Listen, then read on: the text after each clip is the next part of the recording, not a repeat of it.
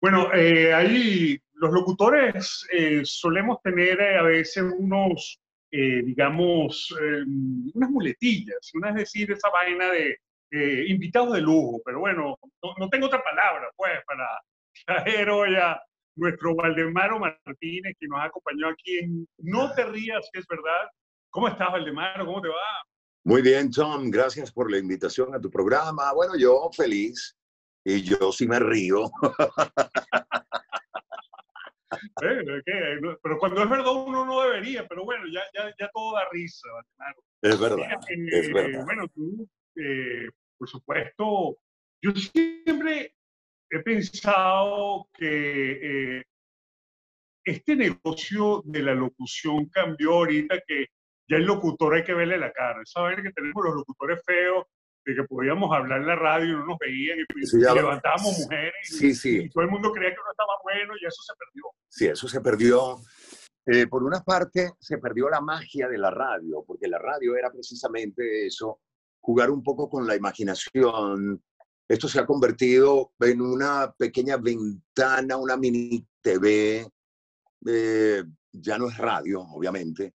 Bueno, sigue siendo radio cuando el locutor lo mantiene de esa forma, digamos, que no, que no, que no tiene que ver eh, una cosa con la otra. Si quieres transmitir por Instagram, allá tú, pero la radio sigue siendo la radio, sobre todo para quienes están ahí delante del volante. Pero sí es verdad, obviamente, esa, esa cosa tan, tan jugar con la imaginación del locutor, cómo será y esto, se ha perdido un poco, bueno, porque es que además eh, hemos avanzado tecnológicamente, ya prácticamente todo el mundo se mete en tu casa, es increíble. Tienes que tener una presencia física para que la gente eh, te reconozca. Yo tuve la suerte de crecer como locutor en esa época donde era imposible eh, jugar con estas alternativas que tenemos hoy en día como el Instagram y es lo, lo, lo, lo que yo tenía quizás un poquito allí era el fax, pero más allá de eso no podíamos hacer magia. no se podía. Ahora, Valdemaro, hay una, hay una cuestión que a mí es un gran misterio que, yo creo, yo quiero que tú me veas el día de hoy. ¿Cómo es que, cómo Valdemaro termina siendo las voces de todas las minitecas del país? Y la pregunta es que tú sigues ya, ya tú eres un carajo consagrado, que cobras en dólares y vives en Miami, pero yo, he estado en discotecas, en, en minitecas en Barinas que tienen tu, tu voz. Tú lo haces como una, como una obra social, tú lo haces como una, un ardid de marketing. ¿Cuál es el, qué, cuál es el misterio? Bueno, mira, yo te, yo te cuento algo. Siempre eh, vamos a empezar por el principio. Las minitecas empezaron a contactarme a raíz de un evento que se hizo por allá. Es un, cuento que ya eh, la mayoría sabe. Fue una guerra que se, que se realizó en la Monumental de Valencia, una miniteca llamada Infierno, la otra se llamaba La Máquina, había una guerra, yo empecé a usar el tema de la voz del diablo como un reto. Las minitecas antes, antes en las guerras de miniteca eh, no se retaban de esa forma como lo hizo el diablo en esa oportunidad, Lucifer, retando a la otra directamente y llamándolo cucaracha, que no sé qué, te voy a destruir. ¿Cómo te atreves a retarme, miserable? Hoy vas a conocer el poder de infierno, tu destructora. Sí, bueno, aquello, aquello le gustó muchísimo a quienes tenían la intención de hacer guerras de minitecas. Y bueno, siempre me llamaban para el tema de, las, de los jingles, las minitecas, y eso fue creciendo, creciendo. Lo que mucha gente desconoce es que yo trabajaba de lunes a viernes en, en La Mega y los fines de semana yo me iba de gira por el interior junto con las minitecas. Entonces, esa, eso me abrió, digamos que, las puertas de un escenario completamente diferente, porque aquello no tiene nada que ver con la radio, son espectáculos que se hacían en un estadio, por ejemplo, en el Vigía, el estadio de béisbol del Vigía, ahí llegaba Soul Train, la miniteca de, de Maracaibo, que tenía una guerra con Three Dimension, por ejemplo. Se anunciaba esa guerra de miniteca con pancartas y cosas, con, con volantes, y esos volantes decía, bueno, y la animación a cargo de Valdemaro Martínez. Entonces, la gente me empezó a asociar con el tema de las minitecas y yo antes de la presentación, antes de la guerra, yo tenía, salía al escenario, ¿qué tal amigos? Bienvenidos, que no sé qué, hoy tendremos a la, triunfa, a la triple triunfadora del poliedro, la miniteca Three Dimension por esta parte. Era un todo un espectáculo. Bailarines, eh, fuegos artificiales, eh, es, decir, todo un montaje para esos fines de semana de minitecas en el interior del país. Yo me iba todos los fines de semana a un sitio diferente, a Cabimas, al Vigía, a Maracaibo, a Barinas, a. Yo estuve en la gira, imagínate tú, que hizo la factoría, cuando la factoría, aquel grupo de inicios del... Ellos fueron prácticamente los que iniciaron el tema del reggaetón. Estaban muy pegados con un tema, eh, no recuerdo, tu mirada, na, na, mm. Yo estaba en otra cosa en esa época, Valdemaro, pero La factoría, la factoría fue un grupo muy pegado y esa gira la organizó el empresario con Valdemaro Martínez en todo el territorio nacional. Y tenía que ver la factoría con las minitecas de la región. Margarita, mm. Mérida, Valencia, en fin, yo, yo viajé por toda Venezuela con el tema de las minitecas. Recuerdo haber acompañado a Chino y Nacho, que nadie los conocía, Chino y Nacho fuimos, Chino, Nacho y quien les habla, Valdemaro Martínez, a un evento, una guerra de minitecas en el estado Cojedes. Imagínate anécdotas, anécdotas y cosas que, hicimos juntos y que todavía, fíjate tú, todavía sigo yo grabándole para todos los DJs y minitecas. Y siempre fue un negocio, contestando tu pregunta. Yo no lo hacía por, al principio sí se convirtió en una cosa para ayudar a, los DJs, pero ya después era un negocio aparte. Las minitecas contaban con transportes, tenían como cinco eh, camiones ancha, eh, dos camiones anchilarga donde transportaban ahí su equipo, el cuerpo de baile, bueno, todo, todo una, un aparataje, un andiama, andiam, andamiaje, alre, anda, andamiaje alrededor del... Andamiaje, andamiaje, andamiaje, alrededor del evento. Pero sí, sí, eh, y todavía lo sigo haciendo, imagínate. Claro, bueno, es el, nuevo circo, pues, ¿no? Mira, em, ahora, tú, ¿cómo consideras? ¿Tú consideras que naciste con un don o que aprendiste a manejar un instrumento? Tú te refieres en el campo musical. La voz. A la voz. A la voz. Obviamente yo nací con la voz y eso es un don, definitivamente. Y yo aprendí a manejar ese don que me dio la naturaleza, Dios, el universo. Porque no es lo mismo un locutor, digamos, que no tenga el aparato fonador eh, que se destaque a un locutor normal que habla normal y tal. O sea, yo aprendí a combinar el aparato fonador y, y, aprendí a usarlo, a sacarle provecho a ese instrumento que yo tenía. Mi aparato fonador, o sea, mi, el Valdemaro del, de los inicios era muy nasal, eh, um, no sabía manejar eh, completamente mi aparato fonador y aprendí por medio de técnicas a sacarle el mejor provecho a la voz. Es un, es un don que... Es una combinación de los dos. Pues. Es una combinación, es una combinación de ambos. Sí, y, además con un eh tema que tiene que ver mucho con la disciplina, la constancia y el querer hacer las cosas cada día mejor. Eso también influye en la, en la parte del locutor. Es todo un conjunto de cosas que el locutor debe manejar bien, no solamente la voz, sino la constancia, la dedicación, el leer, estar pendiente, el instruirse, el no dejarse llevar.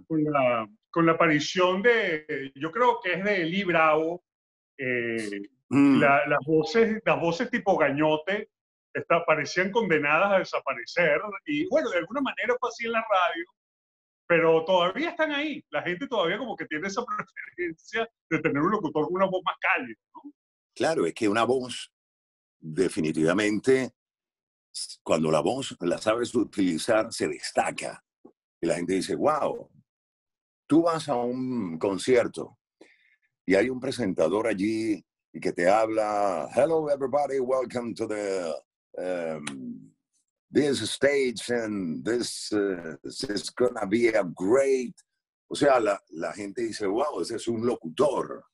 Igualmente, en español, no sé, o sea, ¿qué tal amigos? Bienvenidos sean todos. Aquí vamos a tener la oportunidad de... Y tú vas jugando con esa, ese swing del locutor que no es sino la forma que él utiliza para enamorar al público. Yo pienso que todo el mundo tiene la capacidad de enamorar, pero la voz eh, juega un papel importante. Por eso es que hay voces que se destacan y hay voces que no se destacan. Pues. Es importante el tema de la voz, el tono. Yo soy barítono bajo. Yo no soy tenor. Las voces, ¿sabes? Se clasifican tenor, eh, barítono y bajo. Y dentro del barítono, yo soy barítono bajo, que tengo una capacidad eh, para, para llegar a notas eh, muy abajo, pues, hablando de canto, en términos de canto. y yo utilizo esa técnica, y yo utilizo esa técnica para ver cuáles son mis limitaciones, tanto arriba como abajo. Claro.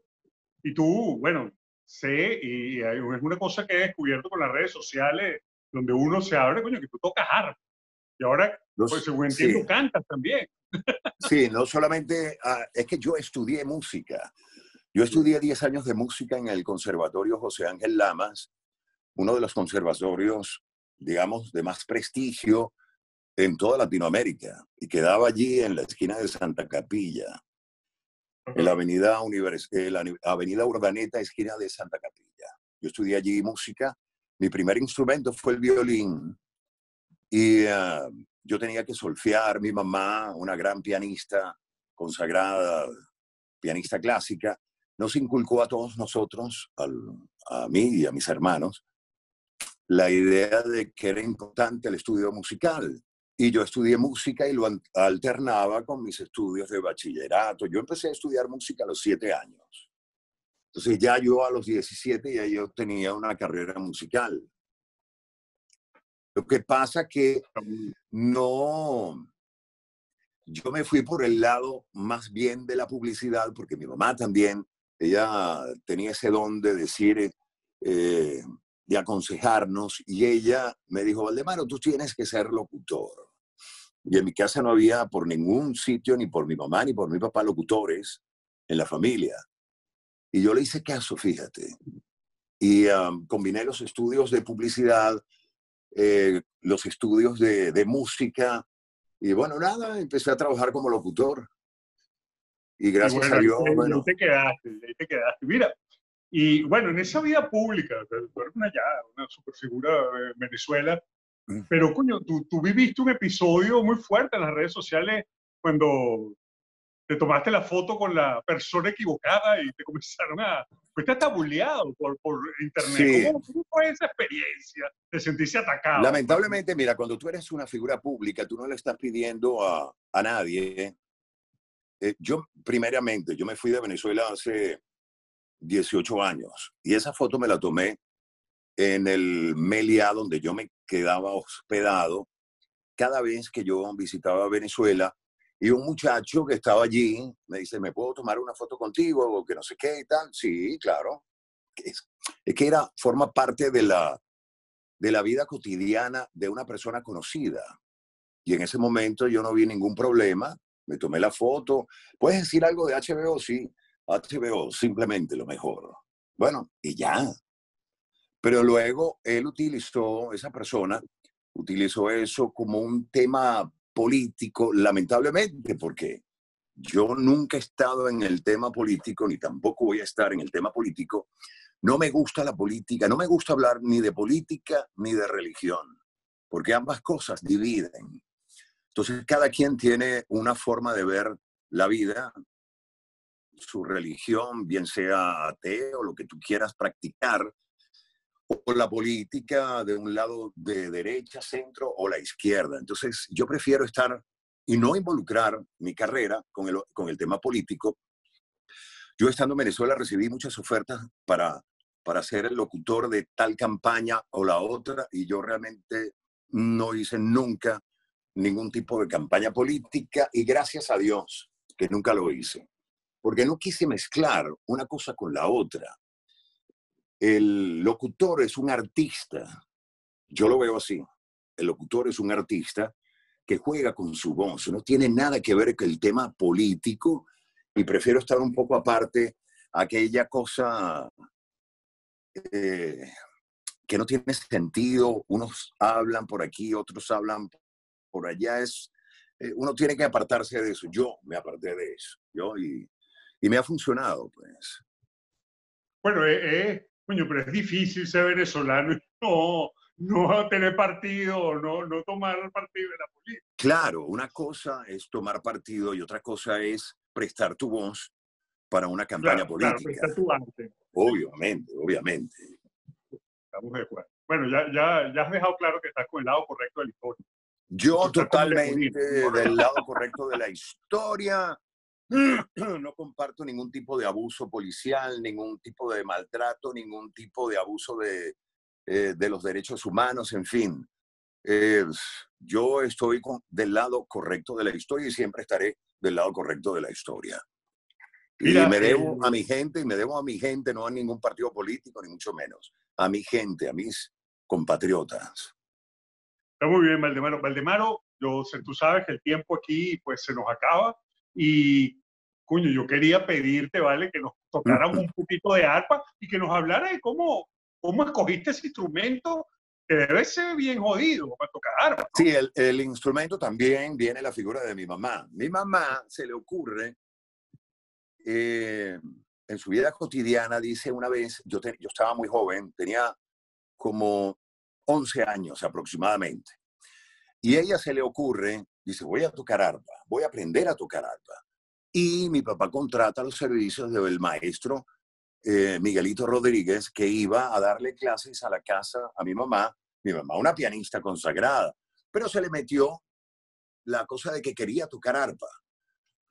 Y resulta que yo me quedaba cuando venía Miguelito Rodríguez, que en paz descanse, un gran arpista nacido en Barquisimeto, em, él iba a la casa y se ponía a enseñar a mi mamá y yo me quedaba viendo las clases.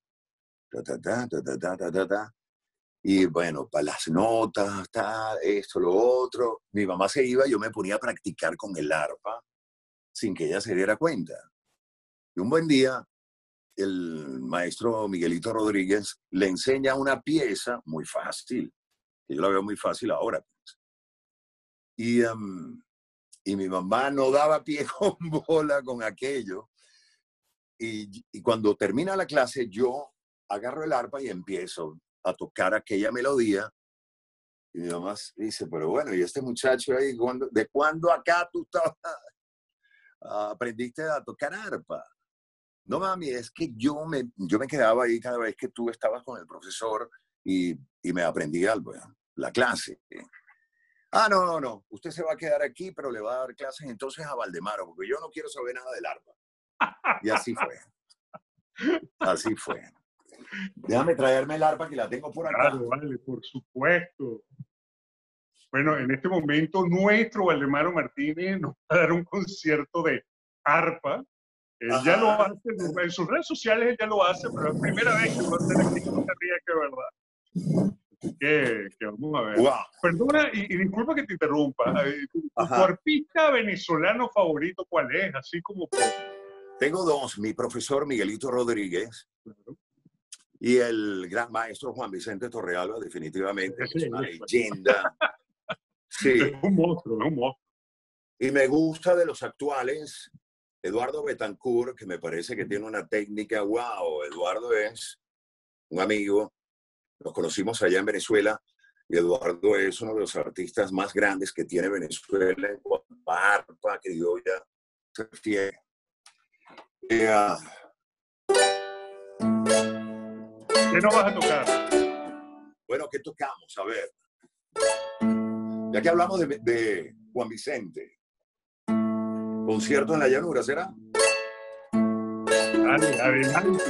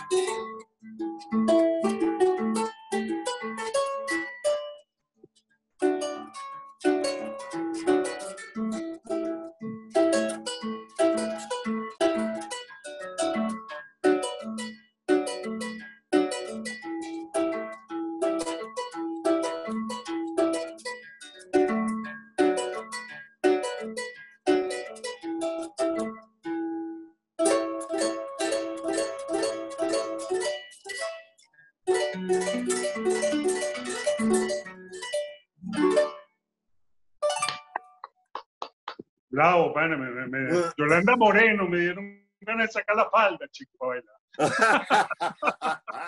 Mira, vale, muchísimas gracias, Valdemaro. eh, No, espero tenerte más a menudo en este espacio.